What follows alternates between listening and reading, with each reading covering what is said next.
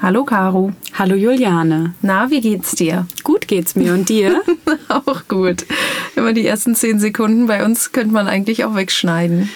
Ja, ich glaube, das ist so ein Erkennungsmerkmal. da, da, denkt man so, ach ja, ich bin angekommen. Ach, die beiden sind es genau, wieder, ach, wenn man beiden. so den Podcast hört. Genau. Und dann fühlt man sich direkt so heimelig, weil so etwas Bekanntes einen umwiegt. Ja, in unserer Kaffeerunde. ja, aber wir wollen ja weiter über den Garten sprechen und wir sind ja jetzt schon Ende Juli. Mhm. Das ist äh, ja schon fast Herbst. Was? nee, noch nicht ganz, aber wir sind doch erst einen Monat Sommer. Ja, stimmt. Wir sind mitten im Sommer angekommen und äh, heute wollen wir uns noch mal ähm, so ein bisschen das Jahr angucken, also nicht das ganze Jahr, sondern bestimmte Teile. Wie ist es bei dir eigentlich? Hast du jetzt schon mal ähm, so zurückgeblickt aufs Jahr und hast mal äh, dir überlegt, was läuft gut und was nicht ähm, oder noch nicht? Oder bist du noch richtig busy bei dir im Garten und pflanzt weiter und erntest? Ja, ich bin noch total busy. okay. Ähm, ich, nee, eigentlich, also ich hatte ja noch mal nachgepflanzt so ein bisschen, aber ähm, jetzt im Moment genieße ich einfach nur noch. Aber das ist gut, weil zu diesem Thema Nachpflanzen, äh, darüber wollen wir heute mal sprechen, weil wir hatten nämlich Ende Juni diese Woche, ähm, wo wir über das Herbst- und Wintergemüse mhm, gesprochen ah, ja. haben. Und deswegen ähm, ja, können wir uns ja jetzt mal nochmal zurückerinnern, was wir da eigentlich gepflanzt haben. Weißt ja. du das noch? Ja, das weiß ich noch. Ähm, ich habe äh, ein bisschen Grünkohl nochmal ausgebracht mhm. für den mhm. Winter. Das ist ja, wir haben ja so zwei Mischkulturbeete damals empfohlen.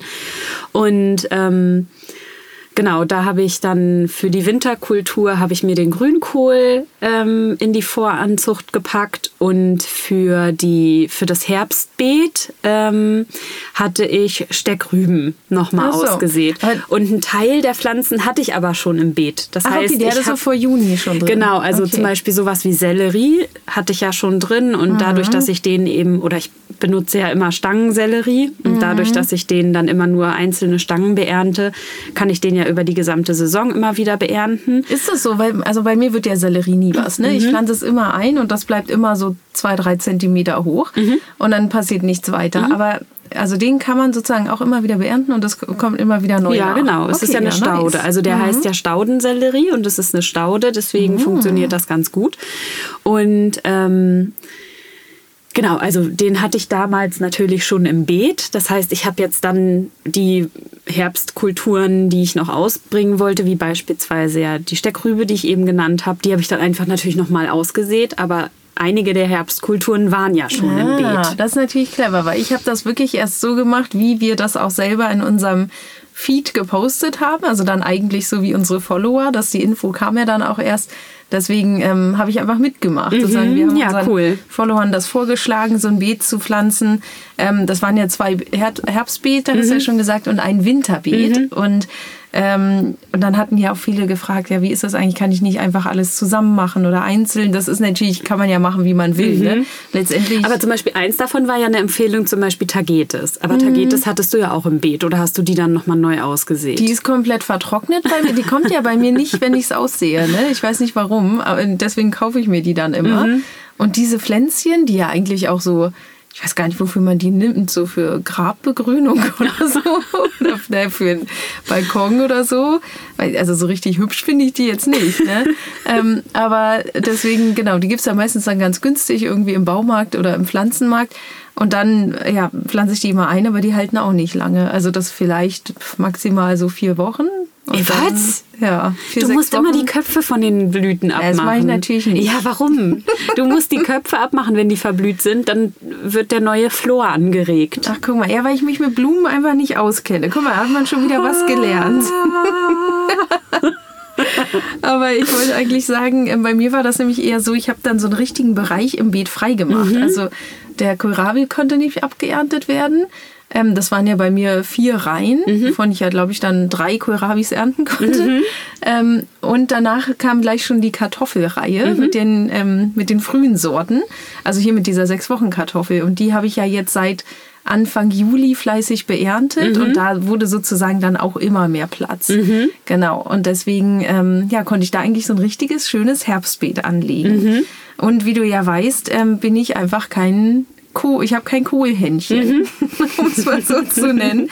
Deswegen genau sind da Steckrüben drin und Porree und ähm, dieser Brokkoli, den wollte Mhm. ich dir, also wie, welche Erfahrung ist jetzt, du hattest den ja schon im letzten Jahr, vielleicht können wir über den nochmal sprechen, Mhm. weil ähm, das ist für mich eine ganz neue Erfahrung. Mhm. Ich kannte ja sonst nur Brokkoli, der nur einen Stamm hat und eine, wie nennt man das, Rose Mhm. oben drauf. Und ähm, du hattest ja dann die Empfehlung ge- gegeben, das ist dieser Calabrese-Brokkoli. Mhm. Ja. Erzähl noch mal, was da das Besondere ist. Ja, dran. der ähm, wächst ja, da wachsen ja die Röschen überall raus sozusagen, also an jeder Blattachsel. Und ähm, man hat dann überall über den kompletten Brokkoli verteilt immer wieder verschiedene kleine Röschen. Also man hat auch viele größere Röschen, so ist nicht, aber man hat eben auch viele kleinere. Und ist es da auch so, je mehr ich da rausbreche, desto mehr wird wieder das Genau, Wachstum also da, angeregt? naja, ja, das ist jetzt nicht wie bei so einer Blume in Mhm. dem Sinne, aber du hast schon, du kannst den mehrfach beernten, ja. Also du regst damit natürlich auch das an, dass der, der immer wieder austreibt. Ja, mega gut. Also ich bin schon sehr gespannt. Mhm. Ähm, noch sieht man natürlich nichts, aber ja, ich habe natürlich pro forma alles mit Niemöl eingesprüht. das ist ja bei mir das Ding, ähm, weil nachdem ich ja dann auch den ähm, roten Rosenkohl schon wieder fast verloren hätte am Kohlweißling. Ich weiß, ich bin ja schon, arbeite ja so mit Netzen schon, aber was ist, der Kohlweißling verheddert sich unterm Netz und denkt sich dann, na gut, dann fresse Dann ich mich ich halt einmal, hier. Genau, fresse mich einmal durch.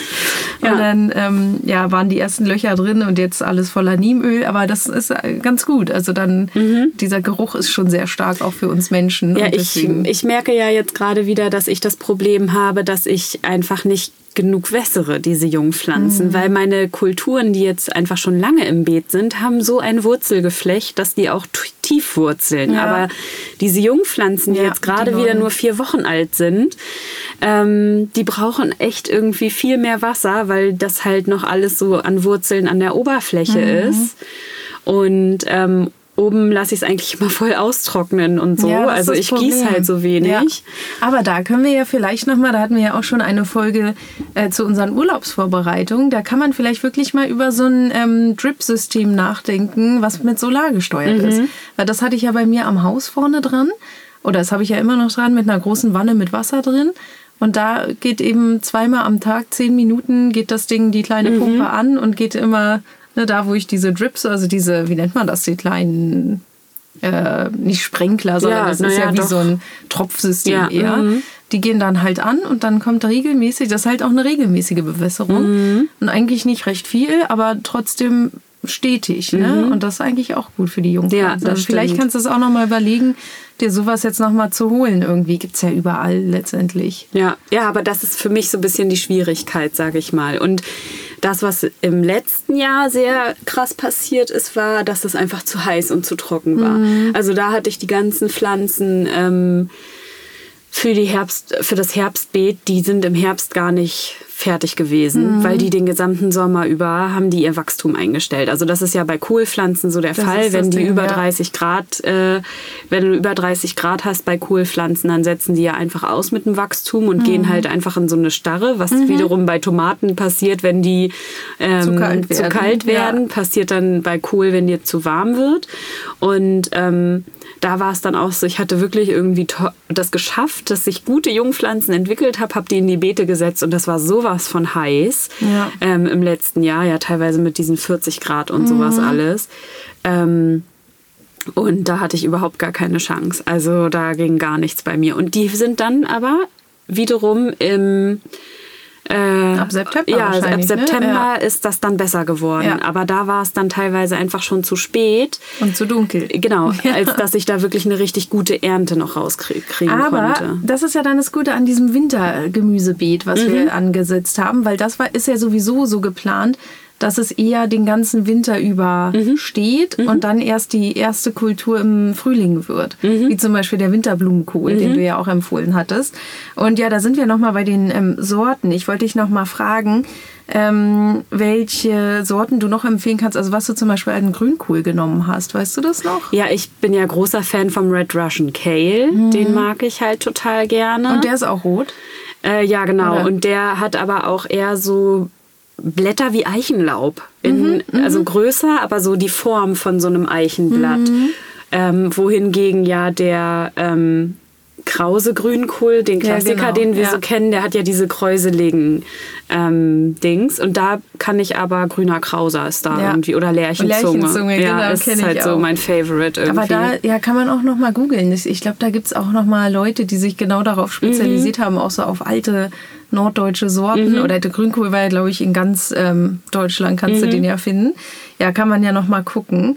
Ähm, ja, sehr gut. Und jetzt nur noch kurz eine ähm, letzte Frage dazu, weil letztendlich ne, ähm, sind wir, glaube ich, noch so ein bisschen in der Warteposition. Also ich würde schon sagen, jetzt als ähm, Rückschluss können wir schon sagen, an sich entwickeln sich die Beete gut. Ne? Man muss natürlich aufpassen, vielleicht sollte man ein bisschen beschatten mit, einem, mit so einem Gemüseschutznetz und natürlich viel, viel gießen und natürlich düngen. Das ist, ähm, wollte ich nochmal sagen, weil ähm, gerade Kohl und so, die brauchen jetzt halt auch im Sommer den Dünger, wenn wir gerade auch eine Nachkohl, also wenn wir Mhm. sozusagen die Erntelücken gefüllt haben, heißt ja vorher war schon was in dem Boden, was vielleicht schon den Boden ein bisschen ausgezehrt Mhm. Ja, hat. ich dünge den Boden ja immer noch mal einmal auf. Dafür benutze ich ja Ach, zum, bevor du genau bevor ich was reinsetze. Ja. Dafür benutze ich zum Beispiel diese Neuentdeckung, die wir dieses Jahr Mhm. hatte, hatten hier diese Schafwollpellets. äh, von Ecolets. Ja.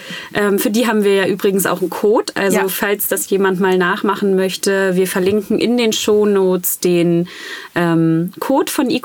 Da kann man das gerne mal nachkaufen. Kaufen. und ausprobieren. Genau, damit dünge ich zum Beispiel das auf. Oder in den letzten Jahren hatte ich sonst auch immer mal mit ähm, Kuhpellets oder Ah, Rinderpellets habe ich ja okay. mal aufgedüngt, so eine Ja. Sachen. Ne? Oder halt zum Beispiel auch mit so Grasschnitt und so, Ja, dass ich das ja. immer mal untermulche, Ja, so das eine ist Sachen. wichtig. Genau, also dass man da unbedingt dran denkt, weil Mhm. das vergisst man manchmal bei dem, wenn man das Sommergemüse dann sieht Mhm. oder das Gemüse im Sommer sieht, dass da vielleicht der Boden schon ein bisschen ausgelaugt ist. Mhm. Ja.